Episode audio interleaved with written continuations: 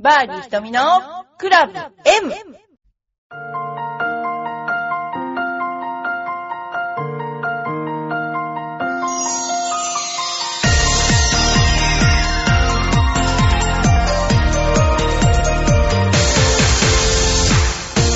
こんにちは。バーディー瞳のクラブ M です。皆さんいかがお過ごしでしょうか？あのね、だんだんゴルフが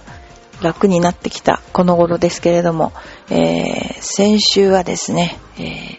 東大の合宿に参加してきました。で、ゴルフの、えー、ラウンド中の心拍をとって、で、プレッシャー条件とノンプレッシャー条件というのを比較するという実験をやってきました。まあ今一生懸命分析してるんですけど、結構これが大変な、うん、時間かかる分析で、えー、結構あの、パソコンの前にいる時間が長いです。でき、ね、あの、これが分かったら皆さんにもお伝えしたいと思います。それでは、えー、今日はお便りの方から紹介したいと思います。というか質問が来ているので、質問に対してお答えしたいと思います。えー、遠征先に持っていくものは何ですか？これがないと落ち着かないというアイテムがあれば教えてください。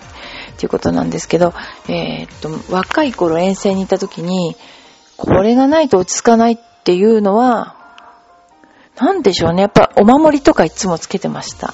あの、もらったお守りとかね。そういう、えー、感じで、えー、あとはですね、いつも、まあ当然ながらみんなクラブは大事にしてるんですけども、うん、クラブ、まあ一番クラブのことが、まあ遠征先に行っても心配で、で、あの先輩プロなんかは、あの、本当にクラブを大事にしていて、毎回本当にクラブ綺麗にもう手入れされてましたね。すごく印象的でした。で、そのプロは連続出場回数っていうのがすごく多くて、そういうね、人は、あの道具の手入れもね、えー、すごくやってましたね。そういうところが印象的です。えー、それからですね、ゴルフを始めたのはいつからですかっていうことなんですけど、私はあの10歳の時にあの体が弱かったっていう なんか原因で、あのゴルフだったらそんなに過激じゃないから、まああのゴルフやってみたらっていう勧めで、えー、家から歩いて行ける練習場があったんですね。25ヤードぐらいしかなかった。打席も10打席ぐらいしかなかったんですけどね。昔は結構そういう、えー、場所があったというかですね。で、街中でそういうようなことを、えー、できた時代だったので、歩いて練習に週2回ぐらい連れてってもらったかな。で、いつも24個入りの箱を3個売って終わるっていう自分で決めてて、まあ全然やらない、えー、やりませんでしたね。そんなような感じでした。で、ゴルフはその当時やってる人も少なくて、もう面白くなかったというかですね、全然あの、面白くないなーっていう感じで えー、した。で、コンペとかにもね、一緒に連れて行かれたりしたんですけども、なんか話す人もいないし、うん、なんか、特に昔はもっと大人と子供っていうのは差があったので、タメ口っていうのもなかったので、とってもなんか なんだろうね、孤独だったかもしれませんね。はい。えー、次、ゴルフは頭を使うスポーツだそうですが、具体的にどんなところを使うか教えてください。頭を使うスポーツなんですけども、あの例えば風がどっちから吹いてるかとか、コースがどのぐらい登ってるかとか、そういうのはある程度レーザーとか、うん、なんていうのかな。まあ、風わかります、風速でわかるかな。わかりますけれども、それを分析するのは頭なんだけど、その頭で分析したことを全部自分の中にこう入れて、要するに一個ずつのデータなんだけども、それを総合させるのはイメージなんですね。で、イメージっていうのは頭を使うんですけども、デジタルな感じではなくて、本当にアナログな感じ。で、それができないと、ゴルフっていうのは統合して体をシンクロナイズして動かせないので、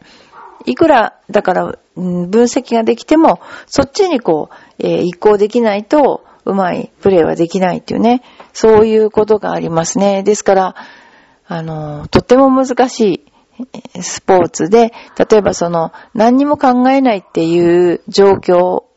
でボールを打つのが一番ベスト。雑念がない状態でボールを打つのがベストなんですけども、やっぱそれ自体が、やっぱりこうレッスンしててもとっても難しいっていうふうに言われる方が多いんですね。でもその自分の思ったことを、その自分動神経に全て放って委ねて打たないと、やっぱりこう自己、なんて言うんでしょうね、潜在能力が出ないっていうかな。それはすごい感じますので、えー、やはり皆さんも、えー、ゴルフをやるんだったら、打つことだけじゃなくて、そういうところもですね、えー、踏まえて、あの、やっていただければいいんじゃないかなと思います。えー、それからですね、嬉しかった試合の思い出なんですけども、まあ、試合の思い出は、とても嬉しかったことも多いんですけども、やっぱ私の場合は残念だったことが多いですね。あの、自分が、なんていうのかな。目立つところに行くと崩れるっていう、本当にそういう、なんでそういう風になっちゃうのっていうぐらい、リーダーボードやなんかに出たところを自分が見るのが、なんて言うんでしょうね。そういう時があったんですよ、何回かね。そういう、と崩れちゃう。で、それが何なん、なんでなのっていうことで、もう一回学び直そうと思って、えー、筑波大学行ったんですけども、うーん、結構よく、あの、自分の心理状態も、その時ちょっとよくわかりましたね。で、それから、あの、私自身はレッスンをメインにやってきたんですけども、でもその間も、やっぱりみんなは、どう、えー、一緒にプロテストを受かったみんな、一生懸命プロで頑張ってるわけで、それを見て、えー、私も、その、自分なりに、その、ゴルフの成長を止めちゃいけないって思って、ずっと工夫しながら、あの、ゴルフを続けてきました。で、それが割といい方向だったのかもしれないけども、あの、なんていうかな、今現在、私が教えてて、えー、私がこう教えた人たちが上手くなってるのを見ると、あ、ちょっと間違ってなかったのかなっていう、そういう感じはしますね。で、つい最近は教えてる生徒が結構みんないい成績を出してきて、日本アマが18位くらいだったりとか、あとは全日本学生とかね、全日本ジュニアとかも、そうですね、いい成績で、この間は、その、えー、他のジュニアの試合でいい成績だったので、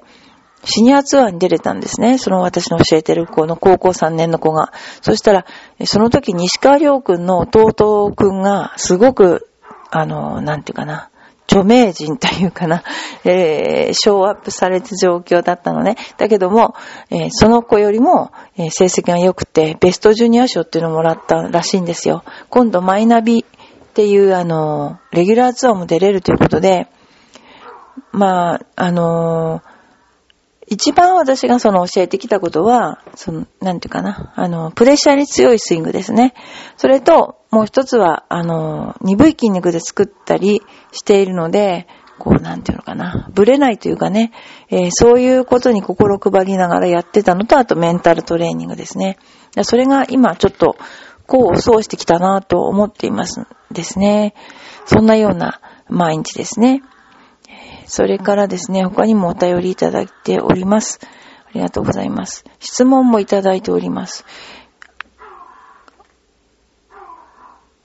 本当ね、あの、皆さんよく私のこの番組を聞いてていただきまして、本当に感謝しています。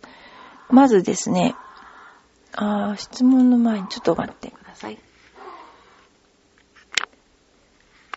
えっ、とですね、やじゅ、ラジオネームよいこママさん、ありがとうございます。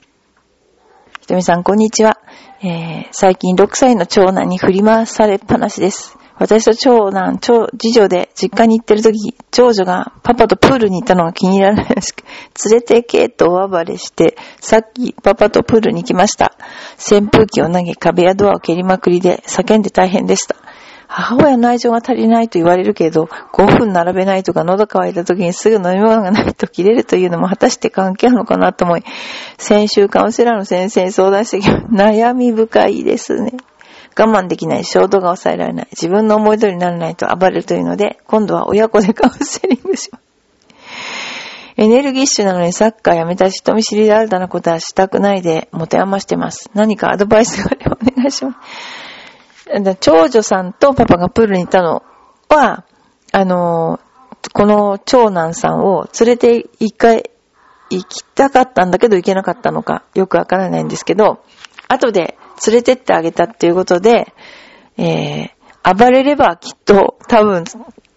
えー、自分の要求が通るというふうにもしか思ったのかもしれないですね。でも、これあの、連れて行かなかった理由を、あの、が、なんかもしかしたら親に非があったら別だけど、連れて行かなかった理由をきちんと言って、それで連れて行けなかったんだよっていうことに対して、もし例えば、いろんな暴れたりとかしたら、私とか多分絶対に連れてってないと思います、まず。母親の愛情が足りないっていうのは全然関係ないと思います、これは。そんなことで、あの、そんなことは、あの、全然、あの、心配ないというか、そんなことは全然、そういうことで子供が暴れるとか、そういうのは、えー、逆で、母親が愛情があるから、その愛情をここまでやればもっとこれを叶えてくれるっていう期待がやっぱあるんじゃないですかね。私とかピシャッともう、あの、やらないと言ったらやらないと言ってたら向こうは諦めますから、子供は。いつまでも言ってもこの人は絶対にやらないって思ったら、多分、あの、やらないと思うんですよね。ですから、まあ、でも、子供だからまだ衝動が抑えられないとか、自分の思い通りにならないと暴れるっていうのは、あの、しょうがない部分ってすごくあると思うんですよ。まだ6歳だから。でも、あの、そういう格好も、あの、知ってるしいっぱいいるけど、大きくなったら普通に、普通のいい子になってますので、あんまり心配ないと。あの、昔は結構我慢できない子も、衝動を抑えられない子もいて、まあ、強制的にぶん殴られたりとかして並んでただけで、あの、なんていうのかな。もっともっとね、バラエティに富んだ人がいっぱいいましたね。で、それで、あの、やっぱりそういうことに関して、あの、あんまり学校も、まあ、しょうがないねっていう感じで、えー、言ってたですね。で、まあ、そのあの、怒られて終わりっていう感じで。まあ、でもあの、それは見てる感じではずっともう将来的には普通になるから、あんまり心配ないですよね。登校拒否とかなった人でも、最終的には別に、あの、普通に、えー、結婚して子供を産んで、あの、普通にやってますもんね。ですから、あんまり心配はないと思います。で、あの、うん。今、いろいろなね、考え方ありますけど、うちのスクールは結構、ジュニアの子には厳しいかなと思います。っていうのは、要望を叶えないっていうことはあるからですね。例えば、こう、えー、こういうことをしてはいけないっていうことに対して、してはいけない、例えば危険なこととかですね、ネットに触ったりとか、そういうことに関しては、もう本当に強く言うし、あの、ゴルフって危ないので、えー、そういうことで言うと、まあ、うちは結構厳しく、ゴルフを通じて、そのいろんなことを知るっていうことををメインに考えているので、えー、厳しいかなと思いますけど、でもやっぱり、あの、厳しく育った子供には、叶わないと思いますね。厳しく育つっていうのは、その環境が厳しい状況もあるし、親が厳しいって状況もあるし、なので、厳しく育つっていうことは、すごくいいことだと思いますので、えー、ぜひ、ね、子供のためにも、えー、そういうような感じで、えー、飴と鞭を 使い分けて、えー、やってください。えー、そうですね。で、私は、あの話は変わりまして、今、そういうことで、いろんな、この間ちょっと学会に行ってきたり、この今回のデータを取ったりしながら、えー、ゴルフのとストレスですね、えー、心拍の関係を、え、調べています。なるべく早く本当にちゃんとした結果を出したいと思ってます。ので、え、しばらくお待ちください。また、あの、うちのゴルフスクールは、今いろんな先生が、あの、協力してくれていて、えー、肥後香織プロ、それから、松田さんももちろんですけども、それから、あのーもう何人もトーナメントプロの人が、えー、うちのスクールで、えー、レッスンをしてくれることになりましたので、ぜひ皆さんもいらしてください。ということで、またあの、新たな多分ニュースがありますので、えー、ぜひ、あの、来週ぐらいにはお話できると思いますので、聞いてください。ありがとうございました。